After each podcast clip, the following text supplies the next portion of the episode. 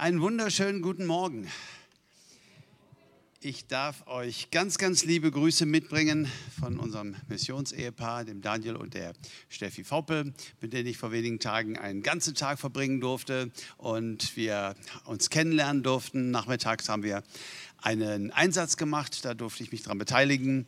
Und zwar haben wir ca. 400 Prostituierte aufgesucht. Es war ja Valentinstag letzten Montag. Und unter der Aktion Wahre Männer kaufen Blumen und keine Mädchen haben wir sie beschenkt und haben wir Kontakte geknüpft und so. Und natürlich haben die Einheimischen das ganze Reden übernommen, aber wir durften die Pakete tragen und das Ganze so richtig miterleben. Und das war ganz, ganz große Klasse. Ich habe von Daniel und Steffi, die uns übrigens gerade zuschauen, ganz, ganz herzliche Grüße von uns allen, oder?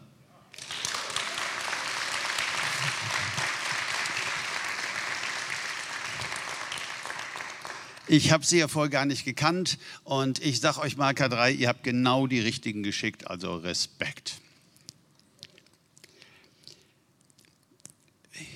Ich, es macht mir manchmal Mühe als Theologe, ähm, welche Überschriften für uns in der Bibel so normal geworden sind und ähm, als Laie stellt man das ja oft gar nicht in Frage. Ne? Zum Beispiel das Gleichnis vom verlorenen Sohn. Da ist ja eine Auslegung drin. Was wollte Jesus eigentlich sagen in diesem Satz? Oder das Gleichnis vom barmherzigen Samariter. Die werden ja in der Bibel nicht so benannt, sondern die sind ja irgendwann mal von den Bibelherausgebern so genannt worden.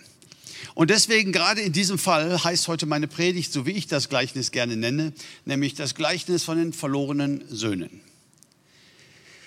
Das Gleichnis von den verlorenen Söhnen. Und ich möchte direkt einsteigen und sagen, ähm, dass dieser verlorene Sohn, der nach Hause kommt, ja, dass er nicht der Geheld dieser Geschichte ist. Für mich war er immer der Held. Er ist durchge gut durchgekommen, ohne zu arbeiten und ähm, hat alles bekommen und ähm, irgendwie so ne, alles richtig gemacht. Nein, ähm, er ist nicht der Held dieser Geschichte, sondern der Held dieser Geschichte ist der Vater. Uns wird hier ein Vater vorgestellt, ein Vater von zwei Söhnen. Das ist unfassbar, die unfassbare Liebe dieses Vaters. Die Bibel sagt uns, Gott ist Liebe. Liebe ist ein anderes Wort für das Evangelium, wenn du so willst. Gott ist Liebe. Wenn wir Gott predigen, dann predigen wir Liebe. Wenn wir Gott leben, dann leben wir Liebe. Und die unfassbare Liebe des Vaters wird uns hier von unserem Herrn Jesus Christus in einer super tollen Art und Weise vor Augen geführt.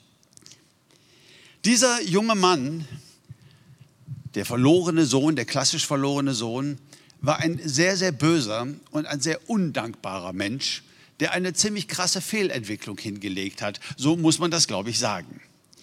Er kommt zu seinem Vater und sagt, ich habe keinen Bock mehr auf dich und auf das Ganze hier. Zahl mir mein Erbe aus. Und da habe ich mal angefangen zu recherchieren, auch so rabbinische Quellen oder so. Was kann denn da gemeint sein? Wieso? Der Vater lebt doch noch. Wieso denn Erbe auszahlen? Also, wenn meine Kinder zu mir kämen und meine Tochter zu mir käme und sagt, Papa, gib mir das, was zusteht, da würde ich sagen, mach mal Augen zu. Dann siehst du genau, was dir zusteht. Äh, das könnte sich in einigen Jahren dann drastisch ändern, wenn ich nämlich mal die Augen zumache. Ja, äh, aber bis dahin ist das, glaube ich, so, oder? Ich weiß nicht, wie ihr das so geplant habt, aber das ist ja so der Gang der Dinge. Und so war es ja auch im Hebräischen. Jemand verstarb und das Erbe wurde unter den Kindern aufgeteilt, wobei der Erstgeborene, komme ich gleich zu, das doppelte Erbteil bekam und auch für Mutter und vieles verantwortlich war, eine ganz besondere Verantwortung dann trug. Gib mir den Teil, der mir zusteht. Und dann nimmt er das und dann verschleudert er sein gesamtes Erbe, alles, was ihm zustand oder auch noch nicht zustand. Der Vater lässt ihn ziehen, sagt uns auch was über Gott. Gott zwingt uns nicht zum Heil. Er zwingt uns nicht bei ihm zu bleiben. Der Vater tut etwas, was er nicht hätte tun müssen, nämlich er gibt ihm ein unfassbar großes Erbteil. Der junge Mann macht sich auf und er verschleudert alles durch ganz, ganz schlechten Lebensstil. Von Huren ist hier die Rede und von Ausschweifung. Ich nehme an, von Alkohol und von Gelagen und von, der hat so richtig einen drauf gemacht. Ich weiß nicht wie lange, zwei, drei, fünf Jahre Ballermann, keine Ahnung. Irgendwann war die Knete weg. Und er endet bei den Schweinen und war dann sogar noch weniger geachtet als ein Schwein. Wir sind ja seit einigen Wochen in unserer Predigtreihe unterwegs mit Jesus, unterwegs mal mit dem anderen Jesus, mit dem Schwierigen. mit dem Revolutionären, mit dem Provozierenden und mit dem, der Geschichten erzählt hat, wo die Leute sich vielleicht gefragt haben, ob man da Kinder mit zu hinbringen sollte. Wir kennen diese Geschichten alle und die sind alle so schön übersetzt und so. Aber was müsste ich euch eigentlich für eine Geschichte erzählen, um in eure Gesichter so viel Ekel und Widerwilligkeit äh, äh, zu erzeugen, wie diese Leute, die diese Geschichte zuerst gehört haben?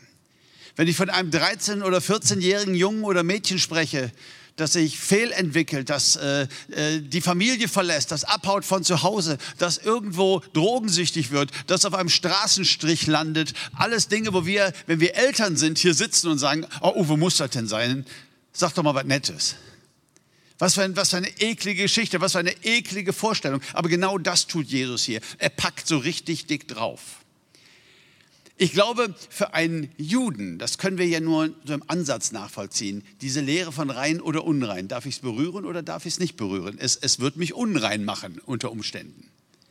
Und wir sind immer noch mehr oder weniger, auch heute, bei der Party von Levi, ja, wo Jesus mit Zöllnern und Sündern gegessen hat. Der Moment, wo das Ganze kippte, wo, wo den Religiösen klar war, das kann nicht der Messias sein. Verunreinigt sich ein jüdischer Schweinehirt Sowas gibt es gar nicht. Und ein jüdischer Schweinehirt, der sich freuen würde, wenn er das Schweinefutter essen durfte. Aber sein Chef hält ihn von, von der sozialen Leiter her gesehen unter den Schweinen stehend. Er darf noch nicht einmal das Schweinefutter essen, nachdem er sich sehnt. Das als Jude. Ihr glaubt nicht, wie widerwärtig diese Geschichte angekommen ist bei diesen Leuten. Nein, wahrlich, keiner wäre versucht gewesen, damals zu sagen, dass dieser verlorene Sohn der große Held der Geschichte oder des Gleichnisses ist. Er wagt sich zurückzukommen, als er wirklich nicht mal das Schweinefutter essen darf. Er wagt sich zurückzukommen und er hatte sich so einen richtig schönen Vers zurechtgelegt, den wollte er aufsagen. Vater, ich habe gesündigt gegen den Himmel und gegen dich. Gegen den Himmel heißt ja immer in den Evangelien gegen Gott. Gott ist immer synonym für Himmel, weil man seinen Namen nicht sagt. Also ich habe gegen Gott gesündigt und ich habe gegen dich gesündigt. Und ich bin es nicht mehr wert, dein Sohn geheißen zu werden. Lass mich doch einer deiner Arbeiter sein, deiner Tagelöhner, die den ganzen Tag arbeiten und abends was zu essen kriegen oder, oder einen kleinen Lohn. Und wisst ihr, was dieser junge Mann hier überlegt? Ist genau richtig. Nein, er ist nicht mehr wert, Sohn geheißen zu werden. Ist er nicht. Also in dem Sinne, wie er das hier meint, natürlich ist der Vater still sein Erzeuger. Und Gut möglich, wenn er nach Hause kommt, dass der Vater ihn noch lieb haben wird. Gut möglich, dass der Vater noch was empfindet für seinen Sohn. Aber davon ist nicht die Rede. Sein Recht als Sohn und Erbe, sein Stand in dieser Gesellschaft, der war weg. Ob der Vater ihn aufnehmen würde und ihm ein Bütterchen machen würde und sagen, komm rein, Junge, müssen wir aber nur darüber reden, hast mich ganz schön verletzt. Das ist eine andere Frage, ob der Vater noch Sympathien hatte. Aber sein Stand als Sohn, der Sohn des Vaters, die Besitzer dieser, dieser Farm oder was auch immer, das war natürlich weg.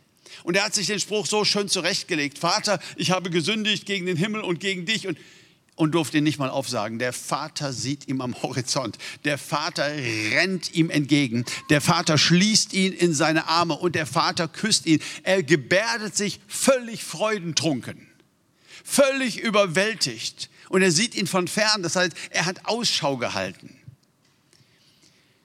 Ich frage mal mich manchmal, ob der ältere Bruder vielleicht auch vorher schon manchmal traurig war, wenn er den Vater immer so traurig Richtung Horizont gucken blickt sah und sagte, du, ich bin doch auch hier. Ich, ich, ich bin noch nicht gegangen. Der Vater kam nicht drüber weg. Er konnte nicht aufhören, den Horizont anzustarren. Er konnte sich nicht aufhören, nach seinem Sohn zu sehen. Und als er ihn am Horizont erkannte, da stratzte er los und, und, und riss den Jungen an sich, sodass der noch nicht mal seinen frommen Bekehrungsvers aufsagen konnte. Dann kriegt dieser junge Mann ein Feierkleid. Er kriegt Schuhe an die Füße. Damit ist ausgeschlossen, dass er ein Sklave werden würde, der ohne Rechte da einfach zu leben hatte und zu arbeiten hatte. Äh, Sklaven liefen barfuß rum, die Herrschaften hatten natürlich Schuhe an. Er überschüttet ihn mit Gnade. Das gemästete Kalb, was für ganz besondere Anlässe gemästet wird, das was da ist, was vielleicht zur Hochzeit des großen Bruders mal hätte geschlachtet werden können oder dürfen oder so. Das wird spontan geschlachtet, da wird nicht groß geplant. Spontan werden die Feste gefeiert, wie sie fallen, aus der Sicht des Vaters, eine Riesenfete und dann der Skandal. Der Ring. Es gibt jetzt viele Auslegungsvarianten und ich beschäftige mich ja immer auch ganz gerne mit rabbinischen Auslegungen. Wie wirkt das auf einen, einen, einen jüdischen Theologen? Ja, äh, diese Gleichnisse Jesus, weil Jesus ja ein jüdischer Theologe war. Und viele, viele sind da der Meinung, der Ring ist nicht einfach nur ein Schmuckstück. Der Ring sieht nicht einfach nur cool aus, sondern der Ring in diesem Kontext ist immer ein Siegelring. Das würde bedeuten, der Sohn ist wieder zu Hause hat sein Erbe mit den Huren verprasst und wird wieder eingesetzt als Sohn und Erbe über alles. Also nicht nur der Vater liebt und freut sich emotional, so den lieben Gott, den, das haben wir ja drauf, das wissen wir ja. Schöne Geschichte. Der Vater nimmt ihn wieder an, hat ihn total lieb. Nein, der Vater schafft hier rechtliche Fakten, dass dieser Sohn quasi sein Unrecht ungemacht wird umgedreht wird. Er wird wieder eingesetzt als Sohn und Erbe über alles. Der Vater ist völlig freudentrunken. Man könnte sagen, rastet völlig aus. Sein Sohn ist wieder da. Wie lange hat er zum Horizont gucken müssen? Und er überschüttet ihn mit Gnade.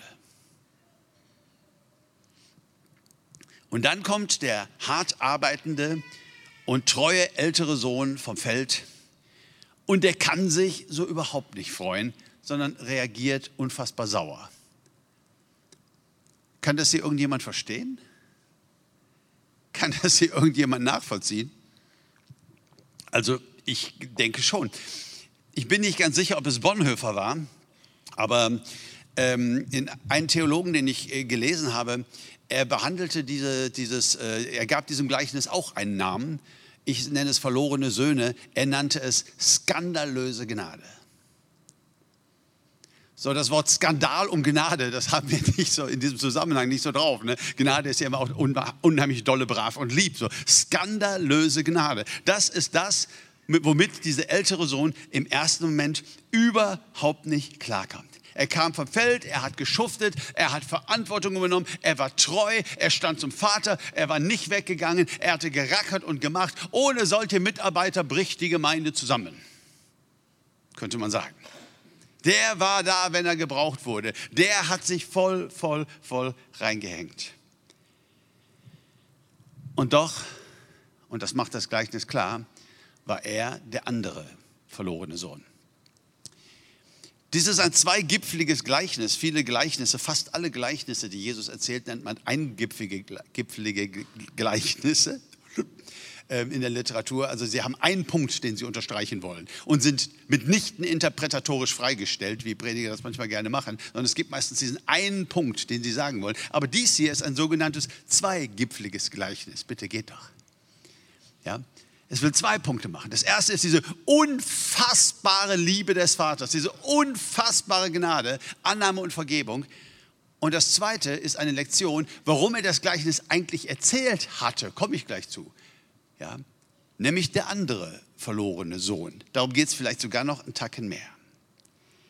Uwe, was heißt denn jetzt der andere verlorene Sohn? Das ist ja ein bisschen krass. Ja, ich kann mir gut vorstellen, dass man das so empfinden kann. Hätte ich vielleicht auch hier und da.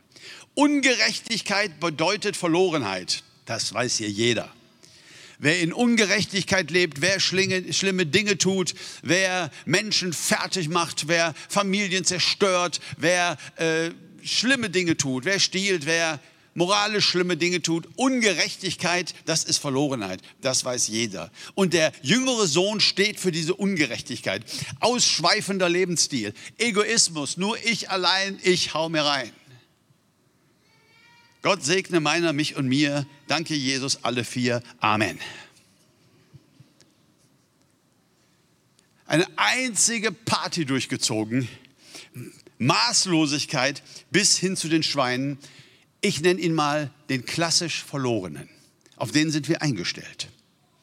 Den kennen wir, das ist unsere Theologie, da kommen wir her. Aber was Jesus hier sagt und wie Jesus hier provoziert mit dieser Geschichte, bitte, wer die Predigten gehört hat, äh, die Schweinetheologie, die Party bei Levi, ähm, ja, da geht es hier weiter. Das, das, das knüpft hier nahtlos an. Wenn Jesus diesen Menschen sagt, Selbstgerechtigkeit bedeutet in gleicher Weise Verlorenheit, wie Ungerechtigkeit. Also Ungerechtigkeit und Selbstgerechtigkeit bedeuten in gleicher Weise Verlorenheit und bedürfen der Gnade und der Errettung durch Jesus Christus. Dieser ältere Sohn ist voller Selbstgerechtigkeit. Er gefällt sich in seiner Leistung, kann sich über Gnade nicht freuen. Und der Vater weist ihn zurecht. Der Vater äh, kann damit erstmal gar nichts anfangen, wie er reagiert. Er weist ihn zurecht und er sagt in Vers 32, du solltest aber fröhlich sein und dich freuen, denn dieser dein Bruder war tot und ist wieder lebendig geworden. Er war verloren und ist wiedergefunden worden. Diese Worte sind hart in dem Kontext, wie Jesus sie gemacht hat. Wenn ein Jude eine Zollpachtstelle ersteigerte oder für einen solchen arbeitete, habe ich ja schon gesagt, wurde er aus der Synagoge ausgeschlossen. Seine Frau durfte sich sofort scheiden lassen. Er war wirklich unten durch. Niemand grüßte ihn mehr. Man war fertig mit ihm und man sagte, er sei tot. Er sei verloren für diese Gesellschaft er sei tot. Er ist ein Toter. Man hatte nichts mehr mit ihm zu tun. Einen Toten zu berühren geht nämlich für Juden gar nicht. Er hatte noch so viel Menschenwürde wie ein Toter. Für die Rabbiner und für die Theologen. Und dieser Vater, Mensch, du solltest dich freuen. Was sind das denn hier für Kleinigkeiten über dich? Dein Bruder war tot. Er ist wieder lebendig geworden. Ich höre ihn das sagen. Er hatte ihn abschreiben müssen aufgrund seiner Religiosität. Er hatte ihn abschreiben müssen aufgrund der, der angesagten Lehre in den Tagen Jesus. Er ist tot, er war tot, er ist wieder lebendig geworden. Du solltest dich freuen. Ich sehe diesen Vater nicht so, du solltest dich aber mal freuen. Nein, ich sehe ihn mit tränenden Augen vor seinem älteren Bruder stehen, ihn liebevoll schütteln und sagen, du solltest dich freuen. Alter, kapierst du es nicht? Der war tot. Der war verloren für immer. Und jetzt ist er wieder da. Und der ältere Bruder kann sich so gar nicht freuen. Kennst du das? Ist ja manchmal in Familien so. Man hat, mehr, man hat mehrere Kinder. Das passt ja jetzt übrigens super gut bei, dem, bei, der, bei der Stelle. Manche klein und manche groß. man hat mehrere Kinder und da gibt es manchmal den einen, so das kleine Genie immer 1,5 bei jeder Arbeit und stinkefaul. Macht überhaupt nichts. Guckt nochmal äh, noch drüber. Wenn du die Hausaufgabenhefte siehst, das sieht aus wie hinge, ohne dolle Mühe gegeben. Und dann die Arbeit, er guckt dann halt nochmal drüber und 1,5. Und dann gibt es den anderen. Und der sitzt da an diesem Tisch und der sagt, ich schaffe das nicht, ich schaffe das nicht, ich werde sitzen bleiben und gibt alles. Und Gott sei Dank eine Vier. Gott sei Dank auf eine Vier gerettet. Und dann hast du so zwei so eine Kinder in einem Haushalt. Ist nicht leicht, oder? In, in, einer Gemeinde, in der ich sehr lange Pastor sein durfte, da gab es eine junge Frau, äh, die war sehr, sehr schlank sehr, sehr schlank. Und jedes Mal, wenn wir eine Gemeindefeier hatten oder irgendwas, dann liebte sie es, so laut zu sagen, dass es jeder hörte, ach, eigentlich ist das ja ein Unrecht. Ich kann essen wie ein Scheunendrescher von morgens bis abend und Schokolade und Kuchen und immer, ich nehme nie was zu. Das kam bei den Geschwistern sehr unterschiedlich an. Ja, kannst du dich da hineinversetzen, wenn du sagst, Uwe, ich muss nur Kuchen schreiben und ich habe ein Kilo auf den Hüften. Und ich war gestern noch am Geburtstag von einer alten Freundin. Ich habe kein Stück Kuchen gegessen. Ich habe dann abends und ich kämpfe so hart, ich tue alles. Und, und dann triffst du da so jemand, der so Geschichten erzählt, dass er von morgens bis abends nicht leicht. Ich glaube, es ist so, die, die nichts verdient haben, haben mit Gnade immer am wenigsten Probleme. Schwierig ist ja mit denen, die was verdient haben, ja, die sich das hart erarbeitet haben und jemand anderes kriegt es nachgeworfen. Die, die nicht, also ich sag mal, versteht mich bitte nicht falsch, aber der egoistischste Mensch auf Erden kann er noch gar nicht anders, ist ja noch unreif, aber ist ein neugeborenes Baby. Ja, da vier Uhr morgens Randale machen und schreien. Der Papa muss aufstehen, arbeiten, damit das mit dem Fläschchen passt, damit wir das alles hier finanzieren können. Die Mama hat auch noch drei andere. Du bist nicht der Einzige. Doch, für das Baby ist sie der Einzige. Ich bin der Mittelpunkt dieser Erde und ich will mein Fläschchen, ich will es jetzt. Und dann stehen wir um drei und um vier Uhr morgens auf, ganz egal, was für Termine kommen und so weiter. Ja, das ist für den Entwicklungsstand noch völlig in Ordnung, aber huh, Wir sind nicht nur traurig, wenn diese Phase vorbei ist.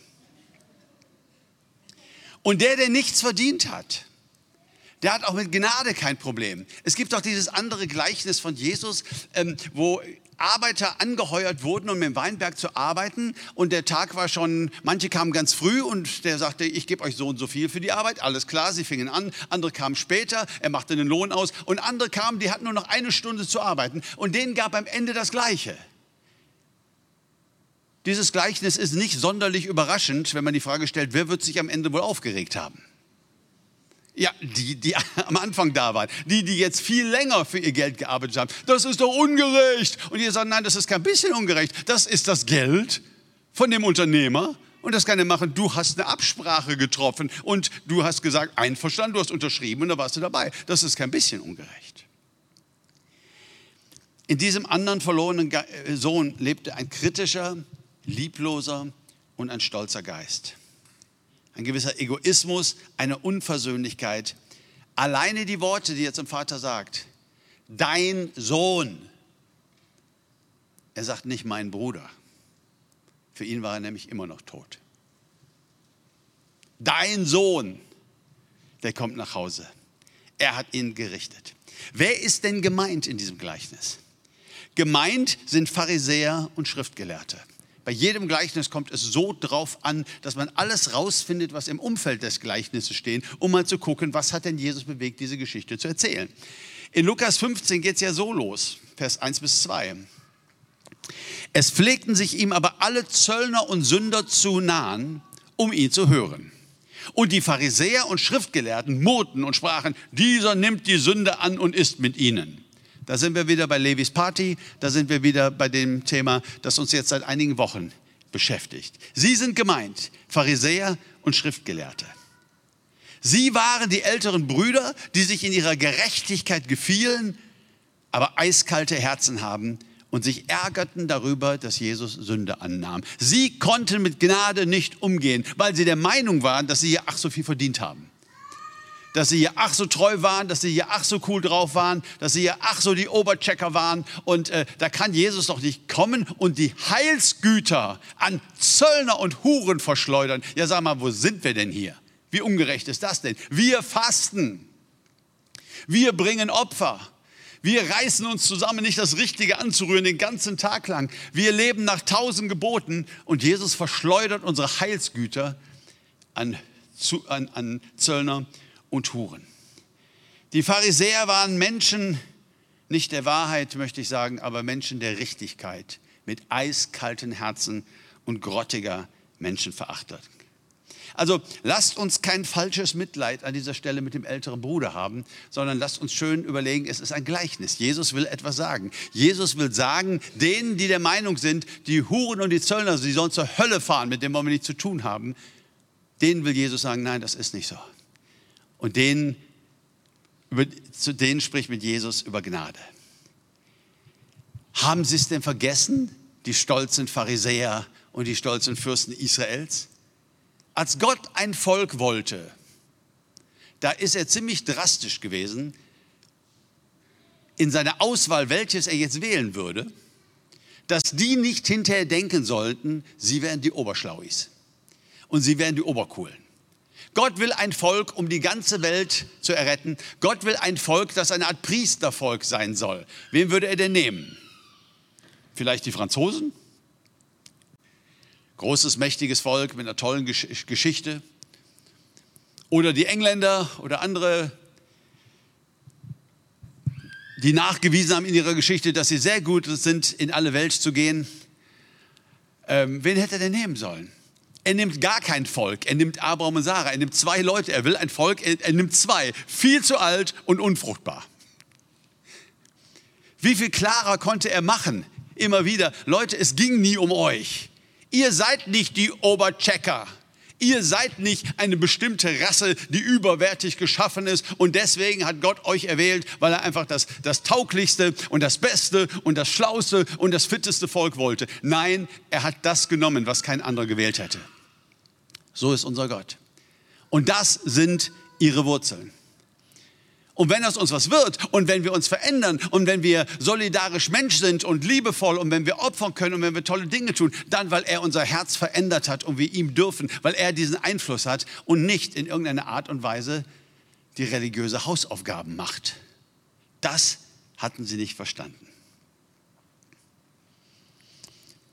Ich würde so gerne, dass sich jeder mal an diesem Punkt der Predigt die Frage stellt, warum bin ich eigentlich Christ? Also ich meine jetzt nicht, dass du jetzt sagst, ja, ich bete so gerne und ich habe Jesus so lieb und so, das ist schön, aber das, das meine ich jetzt nicht, sondern so ähm, mehr biografisch gesehen. Wir hatten heute Morgen einen so bewegenden, berührenden Teil hier über die Ranger und über unsere Kinderkirche. Darf ich mal fragen, wie viele von euch als Kinder in der Kinderkirche waren oder im Kindergottesdienst? Sehr große Mehrheit. Wie viele von euch hatten Eltern, die für sie beten? Oder Omas? Ja, ich auch. Ich auch. Ich bin von, seit ich denken kann, in die Kirche gegangen worden. Bis heute gibt es ja keine große Unterbrechung. Ich äh, war in der Sonntagsschule, ich war in der Jugend, ich war auf Freizeiten. Alles, was ich sagen will, es ist nicht sonderlich überraschend, wenn man mal nicht theologisch, sondern einfach mal soziologisch hinschaut, dass ich Christ bin und dass ich Christ geblieben bin. Es ist nicht sonderlich überraschend. Länder, die früher Kolonien waren, wie zum Beispiel Indien, hochinteressant, haben einen riesen Anteil an christlichen Kirchen. Länder, die es nicht waren, wie zum Beispiel Nepal, ein Prozent Christen. Warum haben die einen so viel, die anderen so wenig? Naja, äh, weil Gott eben auch schlimme Dinge benutzt. Hätten die großen Brüder von Josef ihn nicht in den Brunnen geschmissen und als Sklaven verkauft, dann wären die nach Ägypten gelangt. Und die ganze damalige Welt wäre nicht gerettet worden. Also unser Gott ist ein unfassbarer Pragmatiker.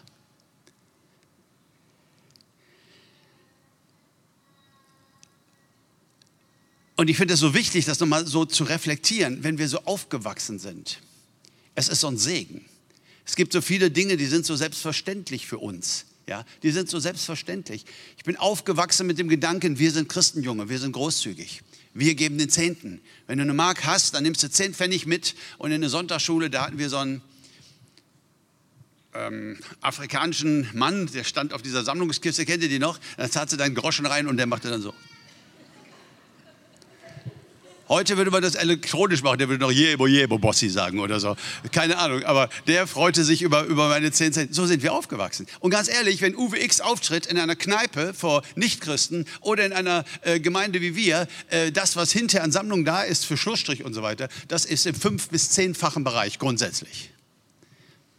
Warum? Weil ich mit Menschen zu tun habe, die von Kindesbeinen an etwas gelernt haben, dass Geben seliger ist als nehmen und so weiter. Aber die Frage ist, haben wir einfach nur Glück gehabt und die vielen anderen Pech, die keine Oma hatte, die beten konnte, die nicht in der Sonntagsschule waren?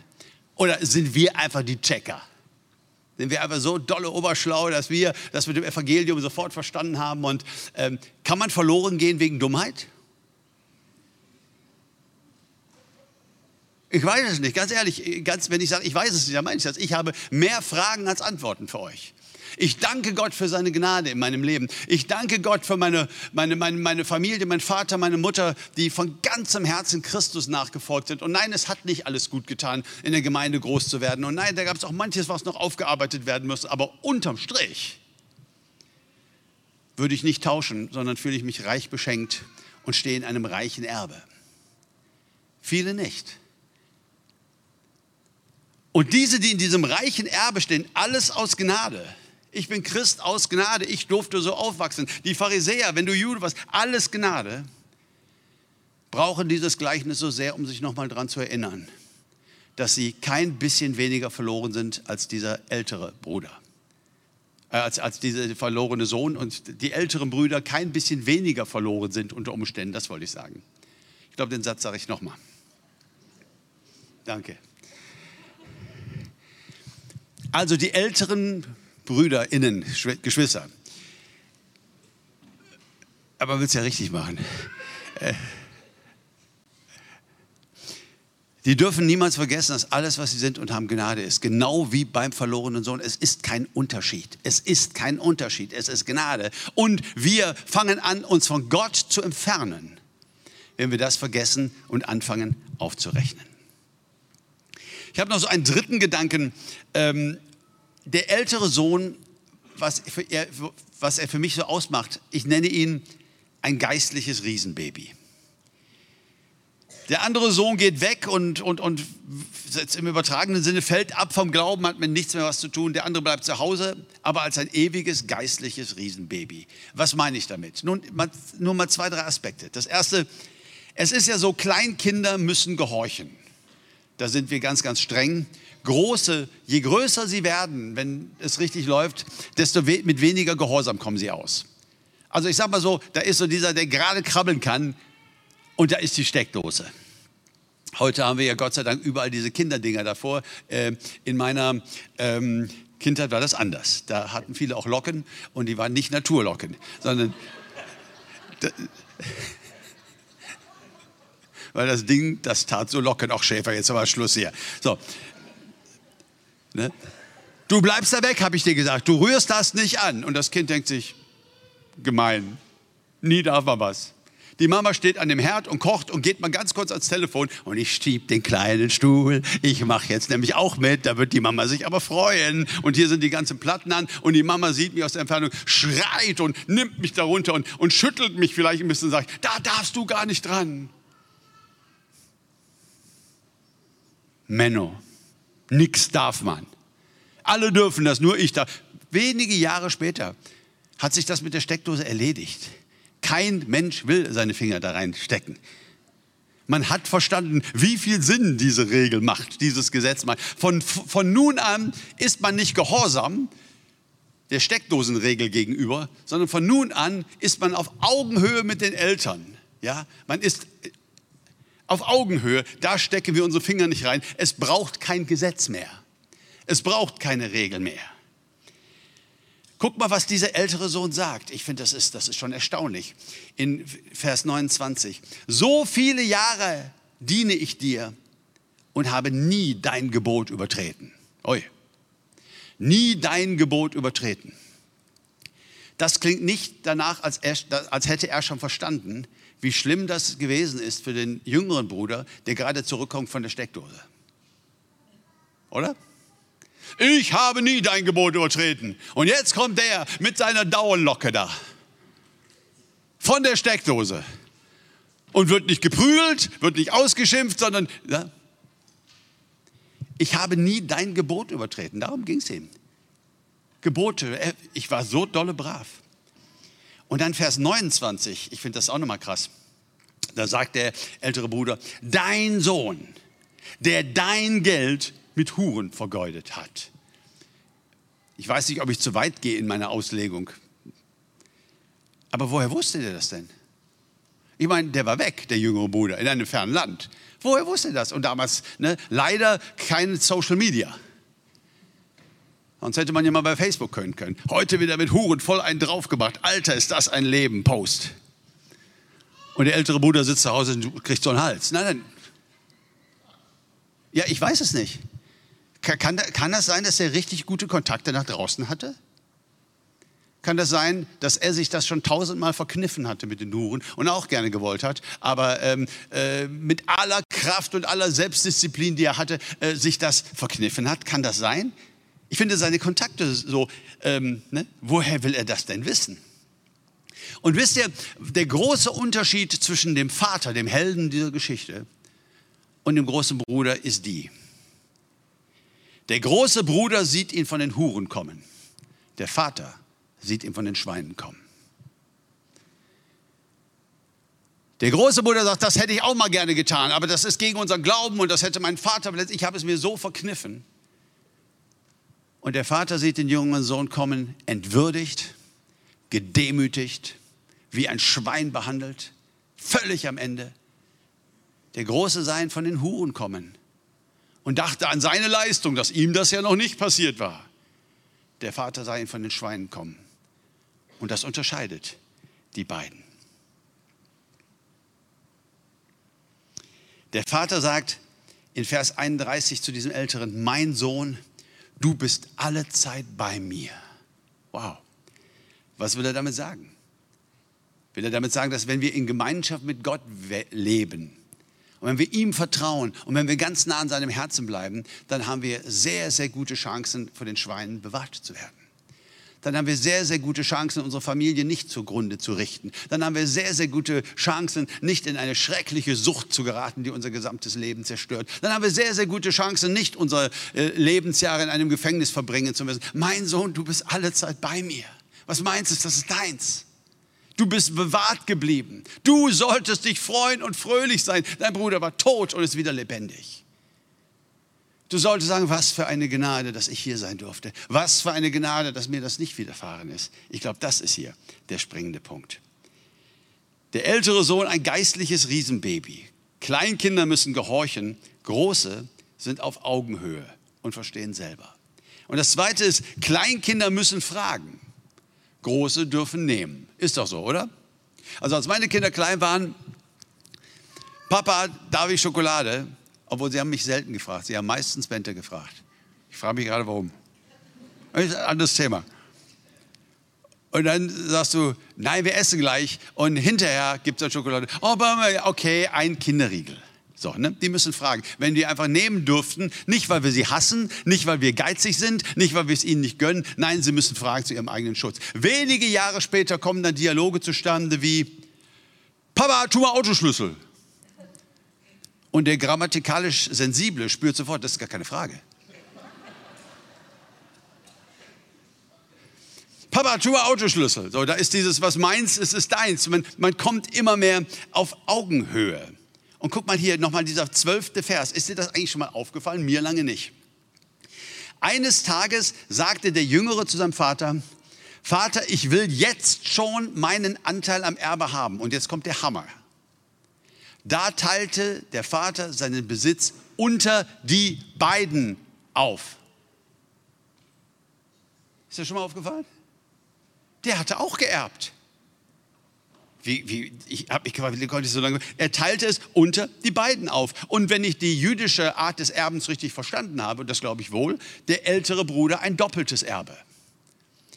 Im Fall von zwei Brüdern dachte ich heute Morgen noch, klingt das ein bisschen archart, das ist ja nur ein Drittel, aber wenn du sechs, sieben, zehn Kinder hattest, der erste kriegt das doppelte Erbe, ist allerdings auch dann für die Mutter noch verantwortlich und für vieles andere, trägt eine ganz besondere Verantwortung in, in dieser Sippe. Er hat ihnen, hallo Tilda, er hat ihnen das Erbe aufgeteilt und zwar beiden. Und der ältere Bruder hatte einen doppelten Anteil. Und jetzt guck mal hier, Vers 31. mein Sohn, alles, was mein ist, das ist dein, sagt der Vater. Wie antwortet der ältere Bruder? Vers 30. Dein Sohn, der dein Vermögen mit Huren durchgebracht hat. Dein Sohn, der dein, nicht mein Vermögen. Dein Sohn, der dein Vermögen mit Huren durchgebracht hat. Und die Antwort ist nein. Vater könnte sagen, nein, es ist nicht mein Vermögen. Ich habe es euch doch aufgeteilt. Ich habe es euch doch aufgeteilt und du bist bei mir geblieben. Alle Zeit bist du bei mir und wir gehen hier den normalen Weg, dass wenn ich dann eines Tages die Augen zumache, dann ähm, bist du hier der Chef und dann bekommst du das alles. Du bist mein Juniorpartner. Du bist mein Juniorpartner. Wir machen das hier gemeinsam. Das ist deine Zukunft, alles, was hier steht. Und das bringt mich zu der Frage, nehme ich eigentlich genug von Gott? Nehme ich genug Liebe? Nehme ich genug Annahme? Nehme ich genug Gnade? Bin ich ein Tagelöhner, der abends im Bett liegt und überlegt, ja, heute stille Zeit gemacht, war schon cool. Ein Traktat weitergegeben, so, der so darüber nachdenkt, ne, wie ich mich einsetze und was ich so tue und so weiter. Ähm, also quasi wie ein Tagelöhner, mein Selbstwertgefühl, alles wird durch die Leistung des Tages jetzt hier bezahlt. Oder ich glaube, dass wir alle berufen sind, im Hause Gottes und in der Christusnachfolge Unternehmer zu sein, Juniorpartner zu sein. Das ist, was Gott will. Gott will uns nicht klein halten. Ja, am Anfang sagte er, nein, jetzt keine Schokolade nach dem Essen, aber das ändert sich ganz bald. Und schon hast du die Autoschlüssel. Das ändert sich ganz, ganz bald, dass wir einmal mit Christus herrschen sollen. Unser Gott ist weder rach noch herrschsüchtig. Er will uns an seiner Seite. Wir sind seine Braut. Was für ein Gedanke. Er will uns als seine Juniorpartner. Und das hat dieser ältere Bruder nun überhaupt nicht verstanden. Und jetzt, jetzt überlegt doch nochmal, das konnte doch gar nicht anders kommen. Der ältere Sohn hat eine Tagelöhner-Mentalität und sieht jetzt den jüngeren Sohn zurückkommen und der kriegt den Siegelring. Wiedereinsetzung als Erbe von allem. Das konnte nicht gut gehen. Hier hatte dieser ältere Sohn ein riesiges Problem. Mein Sohn, du bist alle Zeit bei mir. Du bist gewahrt geblieben. Was immer meins ist, ist deins. Du hast mir nicht mal ein Böcklein gegeben, dass ich mal eine kleine Party machen konnte. Ja, hättest du dir doch nehmen können, Gustav. War doch da, ist doch deins, ist doch klar. Ich habe euch das doch aufgeteilt. Du musst nicht immer bitte, bitte sagen. Ja? Du darfst reif werden, du darfst auf Augenhöhe kommen. Und wir machen das hier gemeinsam. Diese Farm gehört dem Vater und dem älteren Bruder. Wir haben das zusammen gemacht. Und jetzt kommt dein toter Bruder und kommt zurück. Was für ein Gewinn, was für eine völlig andere Sicht. Der ältere Bruder, der jüngere Bruder kam zurück mit einer Tagelöhner-Mentalität. Ich will nur noch Tagelöhner sein. Und womit? Mit Recht. Aber der ältere Bruder brauchte keine Tagelöhner-Mentalität der durfte eine Unternehmermentalität haben. Der durfte eine Junior-Partner-Mentalität haben. Und ich glaube, das ist, was wir hier lernen. Ganz zum Schluss, ich habe hier noch einen Satz, den hätte meine Oma so formuliert.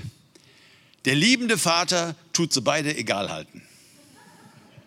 Versteht ihr das? Ich hatte auch überlegt, die Predigt weggekommene Blagen statt verlorene Söhne, aber ich dachte, das ist vielleicht ein bisschen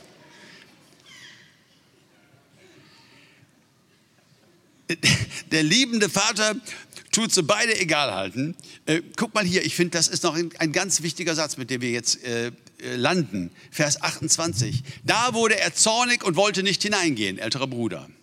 Sein Vater nun ging hinaus und redete mit ihm.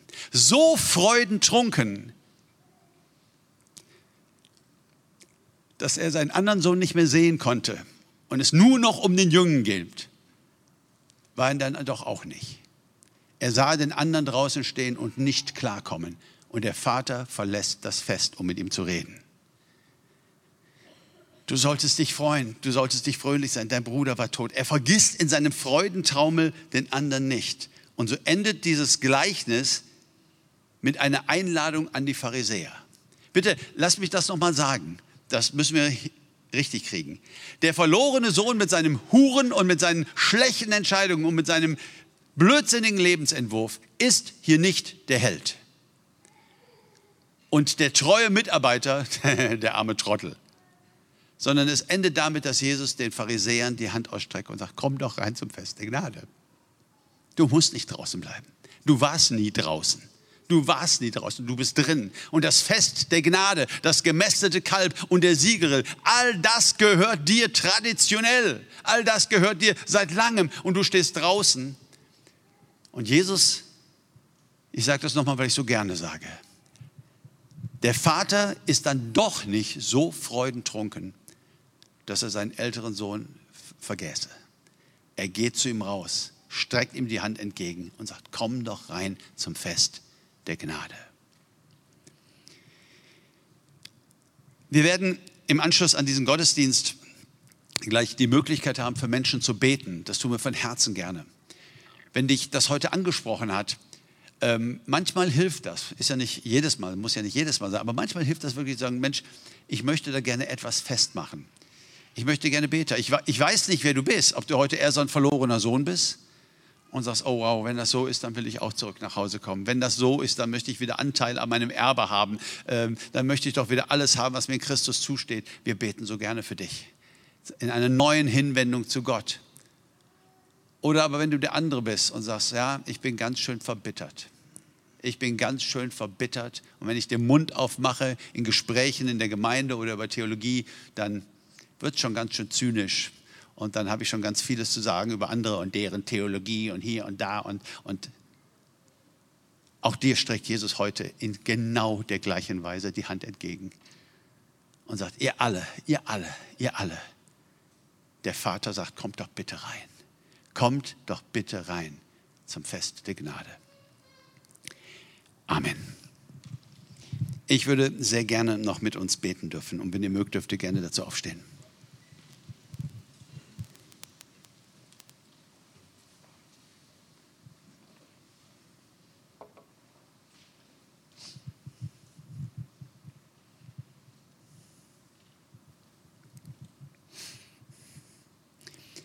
Himmlischer Vater, wir sind überwältigt, ich bin überwältigt von deinen Angeboten. Herr, nach vielen Jahren begehen wir und begehe ich so oft noch den Fehler, dich so menschlich zu betrachten. So verletzlich oder so, weiß nicht. Du bist anders, Herr. Wir alle können lieben, wir alle mögen Liebe. Du bist die Liebe. Du bist unser Lebenselixier. Und du bringst das so dolle, wunderschön hier in diesem Gleichnis auf den Punkt. Herr, und ich bin schon so oft der verlorene Sohn gewesen und ich bin schon so oft der ältere Bruder gewesen. Und ich schäme mich darüber nachzudenken, wie schnell ich manchmal vom verlorenen Sohn zum älteren Bruder wurde. Ich danke dir so sehr, Herr Jesus Christus, himmlischer Vater, dass deine Liebe uns allen gilt, jedem Einzelnen hier heute Morgen, jedem, der jetzt zu Hause, wann auch immer, diese Worte hört. Ich danke dir, dass du uns alle liebst und dass du uns alle miteinander rein bittest zum Fest der Gnade, zum Fest deiner Erlösung und zum Fest deiner Liebe. Herr, hilf uns, weiche Herzen zu haben durch deine Liebe. Hilf uns, die Armen nicht zu vergessen. Hilf uns, große Liebe zu haben für Leute, die Dinge tun, die wir nicht verstehen können. Hilf uns mit unserem ganzen Leben und dann in Ewigkeit abzufeiern auf dem Fest deiner Gnade.